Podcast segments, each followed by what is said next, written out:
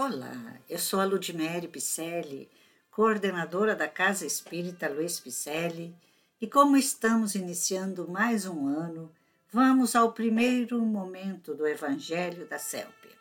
Deste ano 2023, fazendo uma reflexão, parafraseando alguns comentários de nobres autores da doutrina espírita. O significado do Ano Novo para o Espiritismo. A doutrina espírita tem a caridade como a sua linha de fé e a lei natural de causa e efeito, a compreensão da origem das mazelas humanas. O Ano Novo representa o fechamento de um ciclo e, para o Espiritismo, é também oportunidade de comemoração dos êxitos conquistados durante o percurso caminhado nesse ciclo que se finaliza. As festividades de Ano Novo nos chamam ao balanço moral acerca da qualidade de nosso plantio durante o ano que se vai embora, ao passo que nos destacam as expectativas possíveis resultantes de nossa semeadura para a colheita no ano vindouro. Momento de nos perguntarmos: o que temos plantado?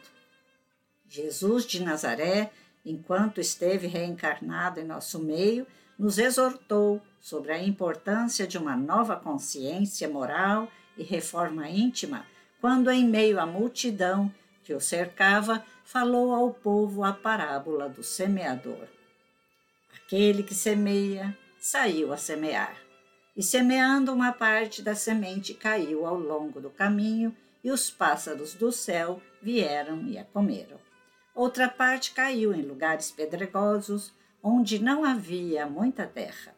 As sementes logo brotaram, porque carecia de profundidade a terra onde havia caído.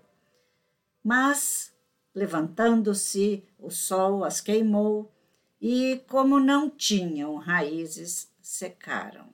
Outra parte caiu entre espinheiros, e estes, crescendo, as abafaram.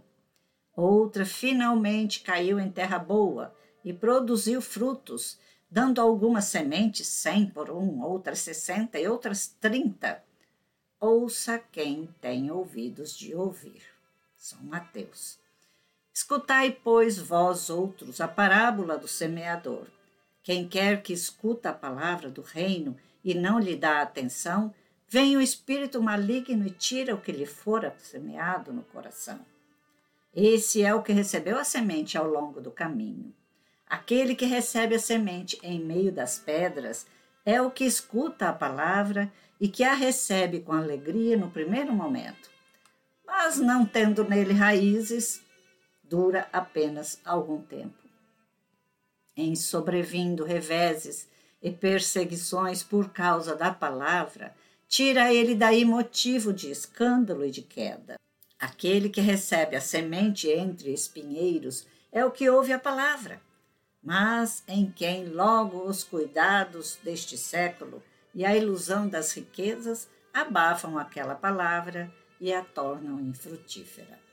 Aquele, porém, que recebe a semente em boa terra é o que escuta a palavra, que lhe presta atenção e em quem ela produz frutos, dando cem ou sessenta ou trinta por um. O Evangelho segundo o Espiritismo nos esclarece a parábola do semeador e nos indica os caminhos corretos de nosso plantio no percorrer das existências. Como descrito nas lições de Jesus, há os que entendem os ensinamentos do Evangelho como letra morta. Outros recebem seus ensinamentos, mas não os utilizam para sua depuração íntima e evolução moral e há os que de fato compreendem verdadeiramente os ensinamentos do grande mestre e os colocam em prática para consigo e com seus semelhantes. Sementes caídas em boa terra produzem bons frutos. Que tipo de semeadura temos plantado e aspiramos plantar no ano que se inicia? Que tipo de terreno temos buscado? Qual é o nosso arado? Estamos à beira do caminho, como pedregal, no espinheiro, ou na terra boa que produz 30, 60 e 100? Também por meio de parábola, Jesus ensinou que a boa semeadura passa pela porta estreita, pois o homem que quer transpô-la deve fazer grandes esforços sobre si mesmo para vencer as suas más tendências, e poucos a isso se resignam. Afinal, o verdadeiro espírita é reconhecido por sua transformação moral, por sua efetiva reforma íntima no esforço empregado para dominar as suas más tendências. A transmutação de solo árido, pedregoso ou com espinhos para solo fértil com boa safra nos ensina Jesus pela parábola da porta estreita, que dependera somente de cada criatura humana individualmente com a adoção de uma nova consciência resultante de sua efetiva reforma íntima, como mudança de postura em busca de atitudes éticas e ações para a melhoria coletiva. Prática da prece, culto do evangelho no lar, desapego da materialidade e vaidades excessivas, quebra do orgulho, mudança de paradigmas para a adoção efetiva da moral cristã, ou, como nas palavras do Mestre Jesus para Nicodemos, nascer de novo. Aqui entendido esse nascer de novo em seu aspecto psíquico, espiritual, energético. Alírio de Cerqueira Filho, em sua obra Parábolas Terapêuticas, relata que, quando analisamos a parábola ao pé da letra, temos a impressão de que esse semeador de Jesus é um descuidado, não é mesmo? Como pode um agricultor pegar as sementes e semear à beira do caminho, no pedregal, no espinheiro e na boa terra? Ele deveria semear só em terra fértil, não é verdade? Qualquer agricultor consciente faz isso. Então, por que Jesus usou essa imagem de um semeador tão descuidado? porque na verdade ele não é um semeador qualquer. Esse semeador de Jesus não é um agricultor, mas representa todo aquele que semeia as sementes do amor no coração do seu próximo. A passagem de Ano Novo nos convida ao despertar para a luz divina que reverbera no espírito de cada criatura a luz divina da semeadura dos das sementes imperecíveis do amor, da caridade e da justiça nos corações de toda a humanidade. Assim como nos ensina Cerqueira Filho, cabe a cada um de nós, especialmente a nós espíritas, para fazermos jus ao título de cristãos redivivos. Nós que já aceitamos a condição de aprendizes de Jesus, que sabemos que Ele é o governador do nosso planeta auxiliarmos o Mestre como aprendizes de amor, mansidão e humildade, realizando exercícios, dando testemunho, realizando a nossa parte na redenção de nós mesmos e na regeneração do planeta, transformando-nos em semeadores do amor.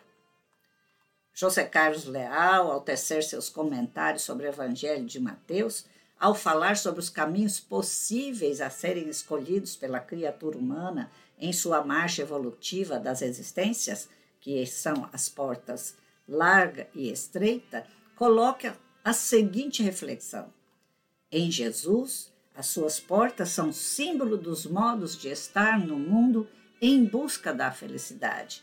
E para encontrá-la, o homem possui duas portas, dois caminhos, duas escolhas a porta larga é a que se abre para as coisas do mundo, para as festas, para os vícios, para os prazeres efêmeros da vida.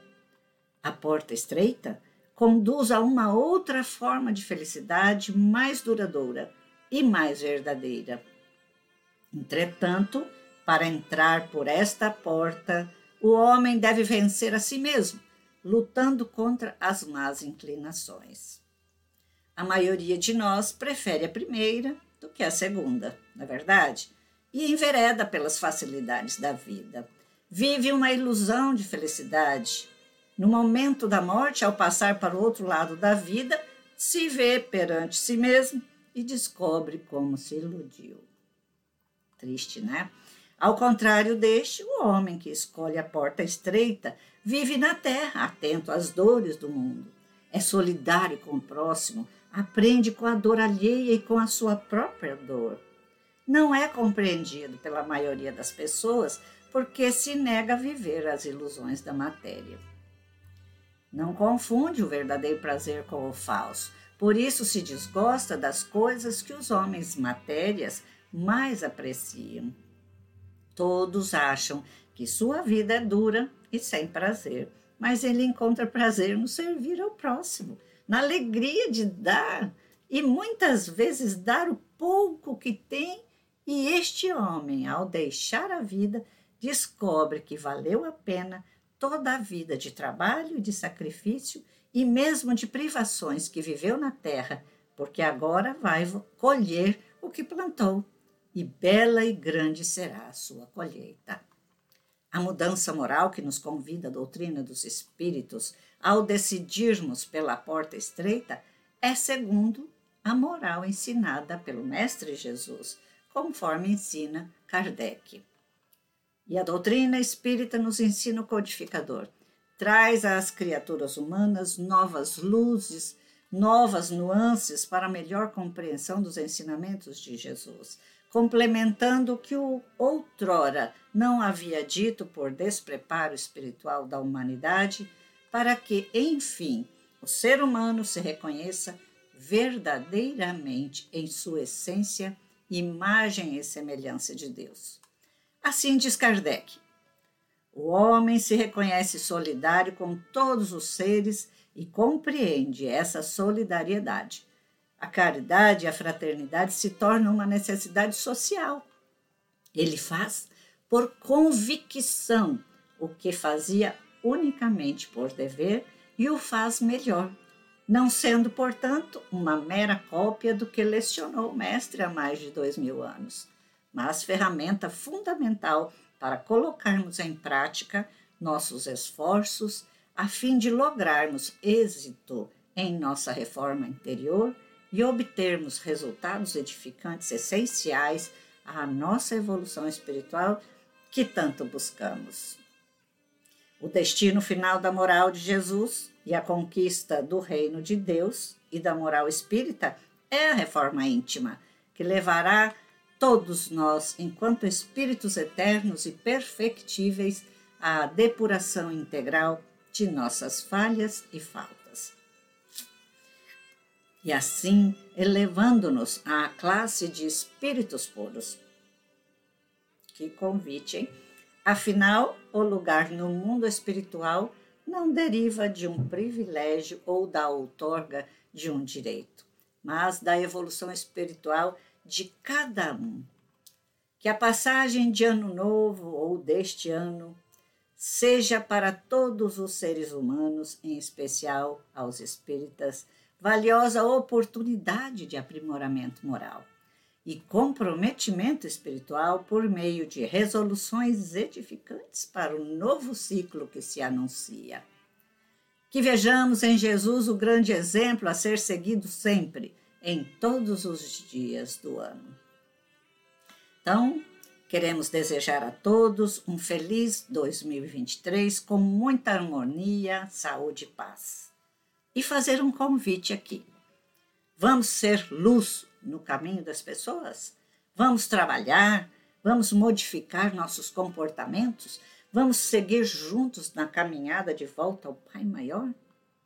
Aguardaremos todos em breve, presencialmente, lá na nossa casa Espírita Luiz Picelli. Faremos a divulgação do retorno presencial pelas nossas redes sociais. Te desejo então um grande abraço e muita paz com Jesus do coração. Fiquemos todos com Deus.